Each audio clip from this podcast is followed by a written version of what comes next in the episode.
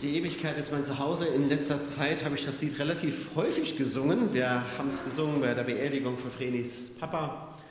Wir haben es gesungen auf der Tagung auf dem Vordenhof. Da war das auch, ähm, hat uns das sehr gerührt, dieses Lied. Und ich habe so den Eindruck, das könnte tatsächlich mal so Nimm denn meine Hände ablösen bei Beerdigungen, weil das wäre ein so ergreifendes Lied, das ist auch ein wirklich schönes Lied, äh, auch vom Text her ganz wunderbar.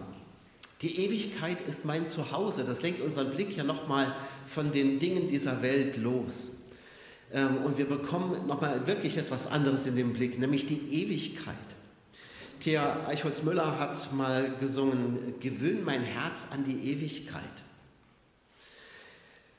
Heute zum Ewigkeitssonntag lese ich den für heute vorgeschlagenen Abschnitt aus Gottes Wort aus dem Markus-Evangelium, Kapitel 13 und zwar ab Vers 28. Markus 13, Vers 28 bis 37. Vom Feigenbaum könnt ihr Folgendes lernen. Wenn seine Knospen weich werden und die Blätter zu sprießen beginnen, wisst ihr, dass es bald Sommer wird. Genauso ist es, wenn ihr seht, dass diese Dinge geschehen. Dann steht sein Kommen unmittelbar bevor. Ich versichere euch, diese Generation wird nicht untergehen, bis das alles geschieht. Himmel und Erde werden vergehen, aber meine Worte gelten alle Zeit, sie vergehen nie. Doch Tag und Stunde von diesen Ereignissen weiß niemand, nicht einmal die Engel im Himmel oder der Sohn selbst, nur der Vater weiß es. Seht euch also vor und seid wachsam. Ihr wisst ja nicht, wann das alles geschieht. Es ist wie bei einem Mann, der verreist. Er verlässt das Haus und überträgt seinen Sklaven die Verantwortung. Jedem teilt er seine Aufgabe zu. Dem Türhüter äh, schärft er ein, besonders wachsam zu sein. Darum seid auch ihr wachsam. Ihr wisst ja nicht, wann der Herr des Hauses kommt. Ob am Abend, mitten in der Nacht, beim ersten Hahnenschrei oder früh am Morgen. Sorgt dafür, dass er euch nicht im Schlaf überrascht. Was ich euch hier sage, das sage ich allen. Seid wachsam.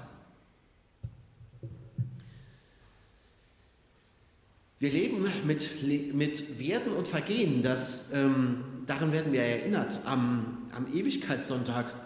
Und als ich daran dachte, habe ich gedacht, ich bringe euch mal hier dieses Ding hier mit. Das ist eine CD. Das werdet ihr noch gerade so erkennen. Ne? Ähm, aber ich muss ganz ehrlich sagen, CDs, das ist jetzt auch schon wieder etwas, das so langsam aus der Mode gerät. Also ich weiß nicht, was ihr für Computer zu Hause stehen habt.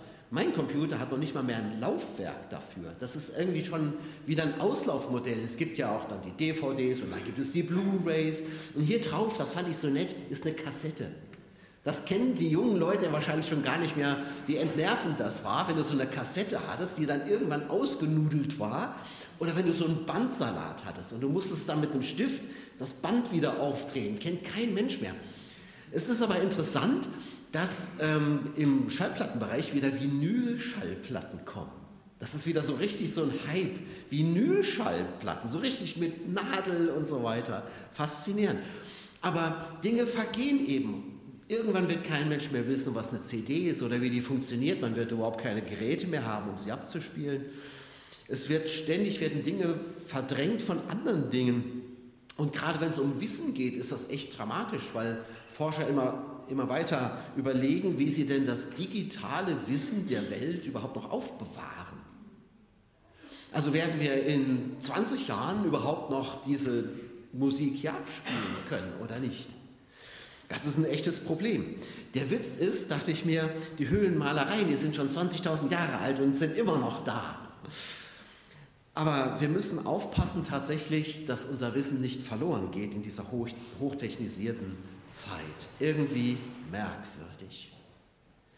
Und da sagt Jesus, meine Worte werden nicht vergehen. Und das sind doch gute Aussichten. Sowieso haben wir gute Aussichten, auch in dieser Zeit, die ja so vielen Angst macht. Wir haben gute Aussichten. Jesus sagt, meine Worte werden nicht vergehen. Die Welt wird vergehen, aber meine Worte nicht. Dass Himmel und Erde irgendwann mal vergehen und sterben, das hat sogar schon vor längerer Zeit die Bildzeitung mal erkennen müssen, die einmal getitelt hat, unser Planet stirbt.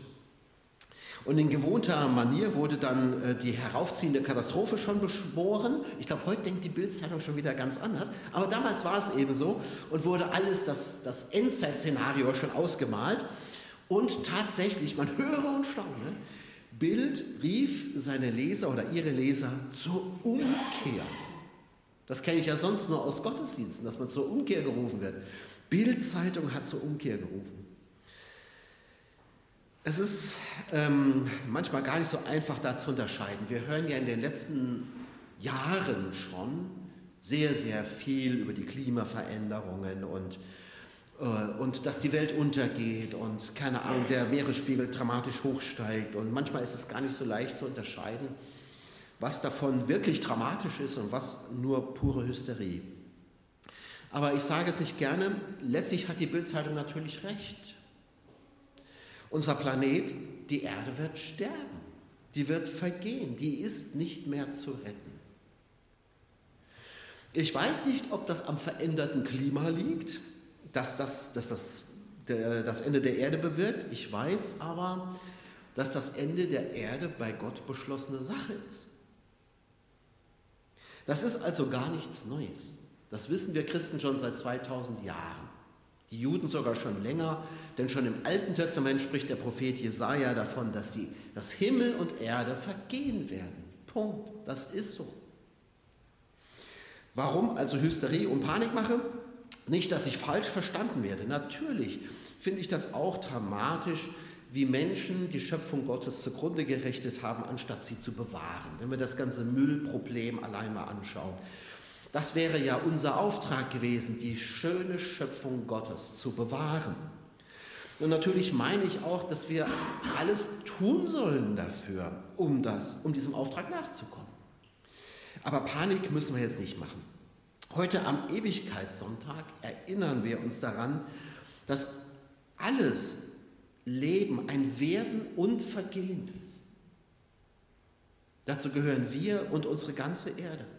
Bevor etwas Neues anbricht, muss das Alte erstmal vergehen. Es ist auch, glaube ich, ganz gut so, dass das passiert. Wir erinnern uns am Ewigkeitssonntag auch an die, die gestorben sind. Wir erinnern uns daran, dass wir ihnen auch mal folgen werden. Unser Dasein ist auch von Werden und Vergehen geprägt. Wir kommen auf diese Welt, wir bevölkern sie für ein paar Jahre, wir entwickeln uns, wir finden uns alle ganz unheimlich wichtig und dann gehen wir wieder. Und dann ist es, als ob wir nie da gewesen wären. Unsere Namen und Taten werden in Vergessenheit geraten. Unsere Kinder werden sich an uns erinnern, hoffentlich dankbar. Unsere Enkel werden sich vielleicht an uns erinnern. Unsere Urenkel, hm, vielleicht. Die Ururenkel wissen gar nicht mehr, wer wir sind. Und dann sind wir weg. Für die nachfolgenden Generationen sind wir nur noch Schatten. Kein Wunder, dass Menschen nach dem streben, was unvergänglich ist. Das heißt im Buch Prediger übrigens, das wird in dem Lied aufgegriffen, du hast die Ewigkeit in unser Herz gelegt. Das steht im Buch Prediger in Kapitel 3. Du hast die Ewigkeit äh, die, äh, in die Herzen der Menschen gelegt. Aber Jesus sagt, das ist der Lauf der ganzen Welt. Sie wird vergehen. Auch wenn du es schaffst, dir einen Namen zu machen, berühmt zu werden, die Geschichte vielleicht sogar zu prägen, wie das einige wenige Menschen tun, eines Tages wird das alles nicht mehr sein. Himmel und Erde werden vergehen. Und mit ihnen all unsere Errungenschaften, unsere Wünsche, unsere Geschichten und unsere Erinnerungen kein Grund, trübsinnig zu werden. Denn Gott wird etwas Neues schaffen. Gott wird die ewig, hält die Ewigkeit für uns bereit. Und bei aller berechtigten Trauer, zum Beispiel um die geliebten Menschen, die wir verloren haben, müssen wir jetzt nicht in Schwermut versinken. Jesus spricht doch von guten Aussichten. Was kommt, das ist nicht erschreckend, das ist sehr tröstlich, denn Jesus wird wiederkommen. Das ist seine Verheißung. Und in all diesem Werden und Vergehen gibt es eine Sache, die feststeht, und das ist Gottes Wort. Dieses Wort wird sogar bis in die Ewigkeit feststehen. Jesus bleibt. Auf ihn können wir bauen. Er sagt, es gibt trotz allem Vergehen eine Zukunft für dich. Du verschwindest ja nicht einfach. Du löst dich nicht auf in ein großes schwarzes Loch. Das Ende ist der Anfang für etwas völlig Neues, was Gott schaffen wird. Paulus sagt, wir werden verwandelt werden. Wie das aussieht, tja, habt Geduld, ihr werdet es äh, hernach erfahren. Nämlich dann, wenn Jesus wiederkommt. Bis dahin geschieht natürlich noch vieles und so mancher Sturm wird noch über diese Erde wehen und auch über unser persönliches Leben. Aber nach den Stürmen, so weiß jeder Fotograf, ist ja das Licht besonders schön. Und so ist es mit der Ewigkeit auch. Wenn die Stürme dieses Lebens vorbei sind, dann wird es besonders schön. So schön, wie wir es uns hier gar nicht vorstellen können. Das sind doch gute Aussichten. Die Frage ist, woran erkennt man das denn? Jesus sagt ja, den, den Zeitpunkt, den weiß überhaupt gar niemand. Also den Zeitpunkt, wann wirklich das Ende da ist, wann Jesus wiederkommt. Und er sagt, das wissen noch nicht mal die Engel und noch nicht mal der Sohn selbst. Also von sich sagt Jesus, ich habe auch keine Ahnung, wann das sein wird. Ich denke, jetzt als Auferstandener weiß er schon, Gott sind und Jesus und der Heilige Geist sind ja eins. Denn Jesus sagt ja, der Vater allein weiß die Stunde. Es macht darum überhaupt keinen Sinn, die berechnen zu wollen, wie das so oft ja passiert ist in der Geschichte des Christentums, dass es Leute gegeben hat, die haben genau den Heilsplan gewusst und genau gewusst, wo wir gerade stehen und genau gewusst, wann Jesus wiederkommt. Sind alle gestorben, ohne dass es passiert ist. Aber woran erkennt man, was die Stunde geschlagen hat? Wie ist das denn eigentlich? Sind wir schon mittendrin im Sturm oder, oder steht er noch aus? Sind wir erst ganz am Anfang der Endzeit oder, oder schon nah am Ende vielleicht sogar? Was hat denn die Stunde geschlagen? Welche Zeichen gibt es für uns, die Zeit zu deuten? Jesus spricht von der Zerstörung des Tempels vorher, von, von Leuten, die behaupten, Christus zu sein. Er spricht von der Verfolgung der Gemeinde und von einer Schreckenszeit. In Vers 24 sagt er, aber dann nach dieser Schreckenszeit wird sich die Sonne verfinstern und der Mond wird nicht mehr scheinen. Die Sterne werden vom Himmel fallen und die Ordnung des Himmels wird zusammenbrechen. Das sind natürlich so Sätze, also die lassen einem einen eiskalten Schauer über den Rücken laufen. Das möchte man jetzt eigentlich nicht so unbedingt erleben. Aber ähm, das, was danach kommt eben. Und ich denke mal, die, dass die, die der Kosmos sozusagen zusammenbricht, das wird doch erst in der allerletzten Zeit so sein. Es ist wichtig, dass wir die Zeichen der Zeit deuten. Jesus spricht nicht deshalb so klar von diesen Dingen, um seine Jünger zu erschrecken, sondern äh, um sie zu trösten. Er möchte auch keine Neugier wecken oder Sensationsgier befriedigen. Seine Worte sind als Trost gedacht. Genau übrigens wie das Buch der Offenbarung. Die Offenbarung, die wir oft lesen äh, mit, und dann so einen Schauer kriegen, weil, weil wir denken, oh, das wäre alles so schlimm. Das ist für verfolgte Christen geschrieben, dieses Buch. Und die lesen es ganz anders. Die lesen es als ein Trostbuch, weil sie wissen, am Ende wird Christus als der Erlöser kommen. Und dann wird alles zu seinem Ziel hingehen. Das mag alle ermutigen, die tatsächlich Angst haben vor dem, was kommen wird. Jesus wird kommen. Das ist das Wichtigste, was wir wissen müssen. Es gibt andere, die können ja die Zukunft gar nicht düster genug ausmalen. Die sagen, es wird alles schlechter und kälter, die Menschen werden grausamer, die Umstände unerträglicher. Und wenn man das letzte Jahrhundert betrachtet, dann möchte man dem auch gerne zustimmen. Und es hat auch was davon. Es hätte noch nie in der Geschichte so viel Massenmord gegeben wie im letzten Jahrhundert. Das war das Jahrhundert der Diktatoren.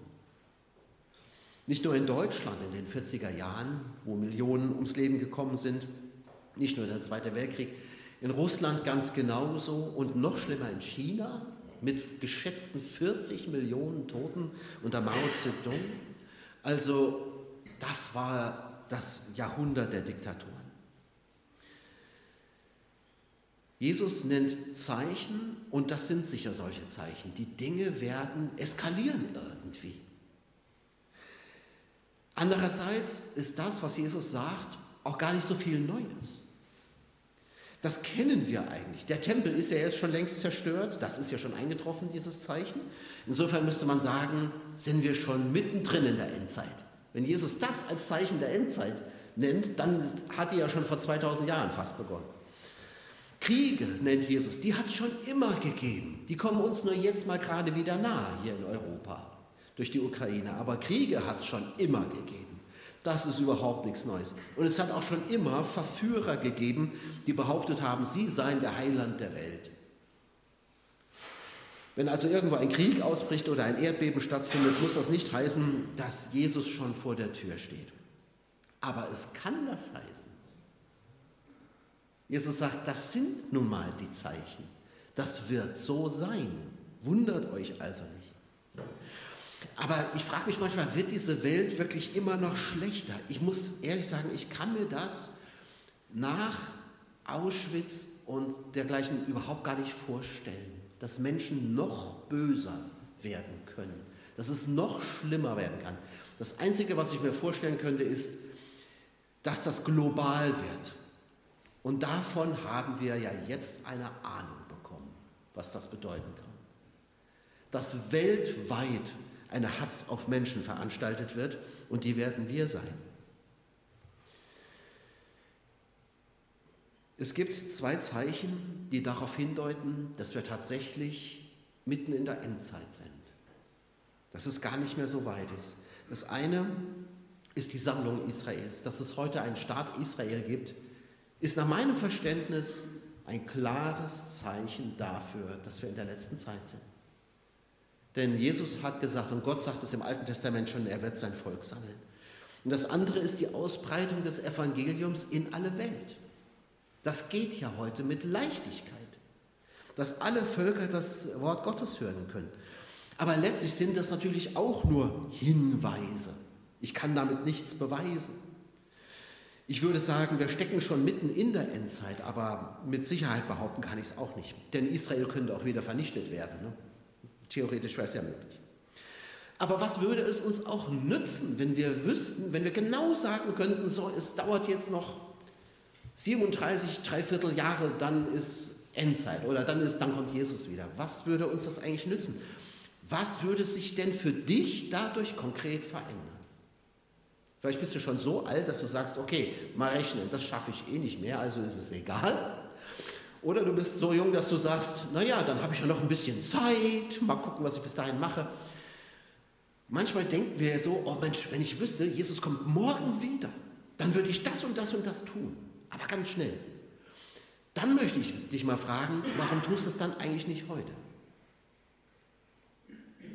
Wenn du genau weißt, was du tun musst oder willst, bevor Jesus wiederkommt, wenn du wüsstest, er käme morgen, was hindert dich dann daran, es heute zu tun? Das ist doch, das ist doch offensichtlich das Richtige dann. Warum tust du es nicht? Denn du weißt doch noch nicht mal, ob du den morgigen Tag überhaupt erlebst. Jesus sagt, seid immer bereit. Egal wie die Zeichen gerade sind. Seid wachsam, sagt Jesus.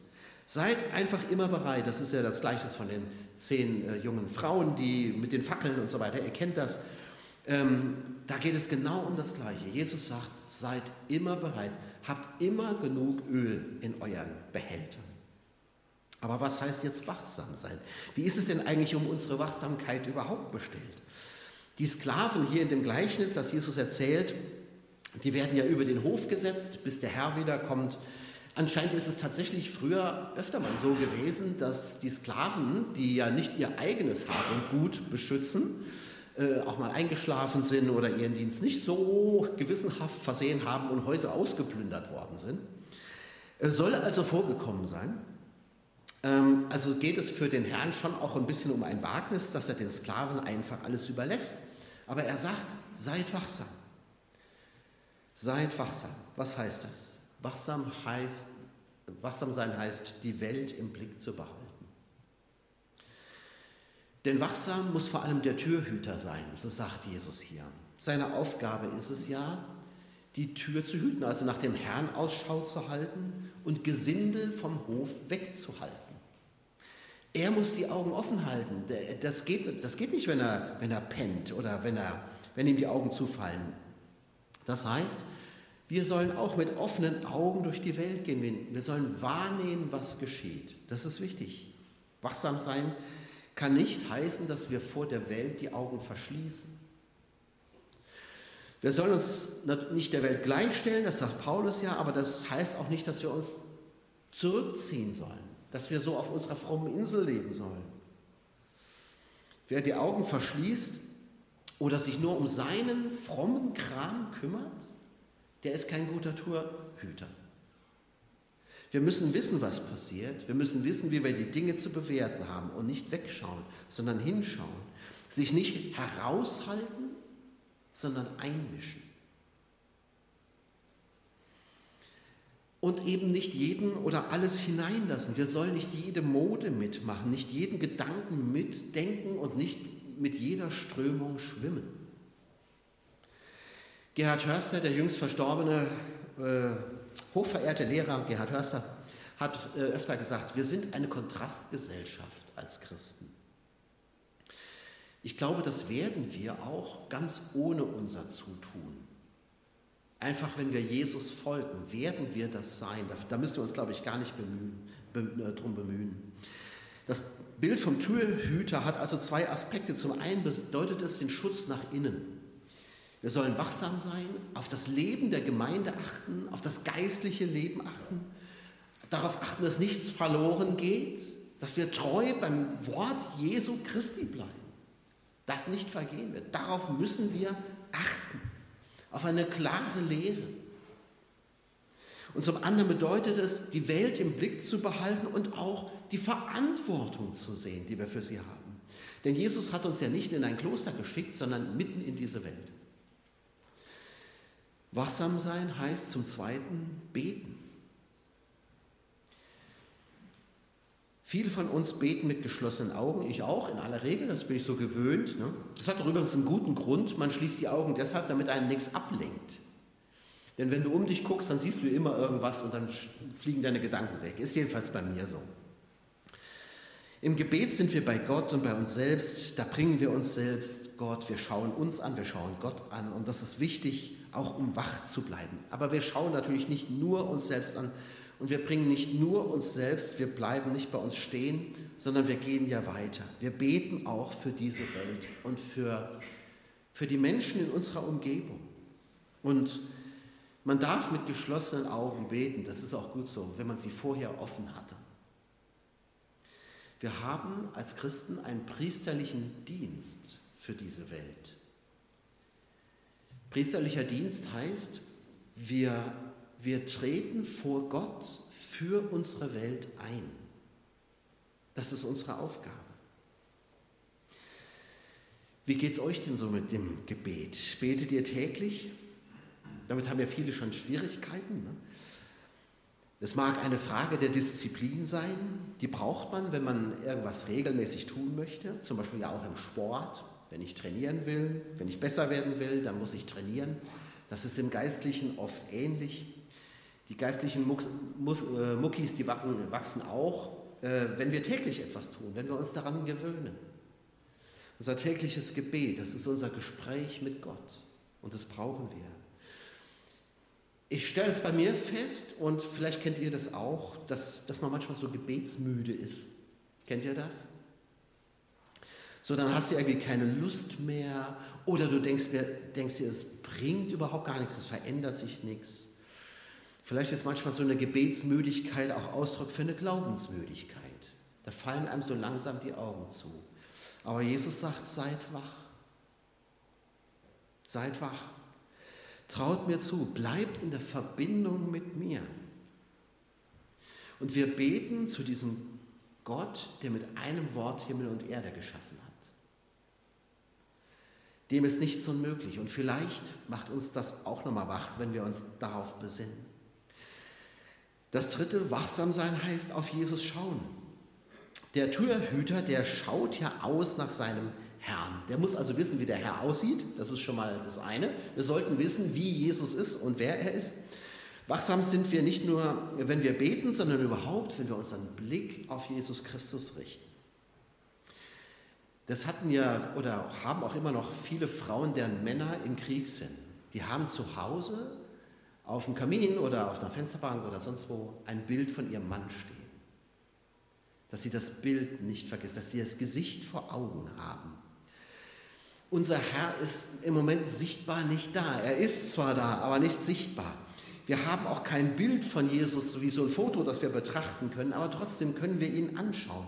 Im Gebet, in der persönlichen Stille, wenn wir hier zusammen sind, wenn wir die Bibel lesen, Gottes Wort. Zum Wachsamsein gehört, dass wir unsere Bibeln kennen. Wir, wir müssen doch wissen, wer Jesus ist.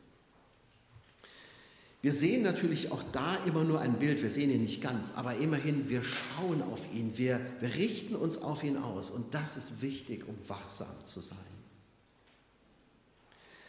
Nochmal Gerhard Hörser, der hat mal gesagt, uns prägt das, was wir anschauen. Und ich glaube, dass er damit recht hat. Was wir ständig anschauen, das wird uns prägen. Darum lass uns den Blick auf Jesus richten. Dann wird nämlich Jesus uns prägen. Ein letztes Wachsamsein heißt, dass ich meinen Auftrag erfülle. Denn der Herr, der geht ja und gibt seinen Dienern einen Auftrag. Der Türhüter wird extra erwähnt, aber nicht alle Diener sind ja Türhüter. Es gibt noch viele andere Aufgaben, die erledigt werden müssen. Und jeder von uns hat eine Aufgabe, einen Auftrag bekommen. Der Auftrag, der für alle gleich ist, ist der, das Evangelium zu den Menschen hinzubringen. Egal wie. Das Evangelium zu den Menschen, das ist unser Auftrag. Und was uns sehr, sehr beschäftigt, was mich immer wieder beschäftigt, ist die Frage, wie wir das eigentlich machen. Wie bringen wir das Evangelium zu den Menschen? Dazu sage ich jetzt weiter nichts. Ich werde heute Nachmittag bei der Gemeindeversammlung noch mal ein paar Worte dazu verlieren. Jetzt nur so viel. Es ist unser aller Auftrag, das zu tun. Nicht jeder ist ein Verkündiger, der hinter der Kanzel steht und predigt. Aber du hast deine Art und Weise, Jesus zu den Menschen zu bringen oder die Menschen zu Jesus zu bringen. Vielleicht bist du sehr gastfreundlich oder hilfsbereit, praktisch veranlagt, kannst praktisch gut helfen oder was weiß ich was. Du, jeder von uns hat diesen Auftrag. Und ich glaube, das sollte in, unser, in unseren Hinterköpfen sein. Das ist, das ist, worum es geht. Wachsam sein heißt also nicht, einen Katalog von Dingen abzuarbeiten, sondern im Grunde heißt es, mit Jesus verbunden zu bleiben, ihm zu folgen von ganzem Herzen. Und wir können darum beten, dass uns das gelingt, dass Jesus uns dazu Segen schenkt. Dass wir bereit sind, wenn er wiederkommt. Und nochmal, wir haben gute Aussichten. Wir brauchen vor nichts und niemand Angst zu haben, sondern was uns erwartet, ist Jesus Christus. Und dafür wollen wir danken. Ich bitte euch, dass ihr dazu aufsteht. Herr Jesus Christus, hab du Dank dafür, dass du derjenige bist, der kommen wird diese Erde, Herr, das hast du uns gesagt, die wird vergehen. Aber sie vergeht nicht an dem, was wir Menschen schaffen oder nicht schaffen, sondern sie vergeht, Herr, weil wir Menschen einfach dich vergessen haben. Sie vergeht, weil, wir, weil diese Welt krank geworden ist vor Schuld und Sünde. Lieber Herr, aber du wirst etwas Neues schaffen und das sind die Aussichten, die wir haben, dass du wiederkommen wirst und dass du die Ewigkeit für uns bereithältst. Herr, und darum bitten wir dich, dass du auch unser Herz gewöhnst an die Ewigkeit, dass wir das im Blick haben. Wir bitten dich, dass wir dich im Blick haben. Und wir bitten dich, Herr, dass du uns mit deinem Heiligen Geist neu begeisterst, dass du uns Freude schenkst, dass du uns Begeisterung schenkst für dich, für die Gemeinde, für dein Wort und dafür dein gutes Evangelium zu den Menschen zu bringen. Und Herr, gib uns Gedanken dafür, Manchmal wissen wir es gar nicht, wie wir es anfangen sollen. Dann bitten wir dich, hilf du uns, segne uns, dass wir gute Wege finden. Danke, Herr, dass du das tun wirst. Und danke, dass du willst, dass jeder Mensch zur Erkenntnis der Wahrheit kommt und gerettet wird. Amen.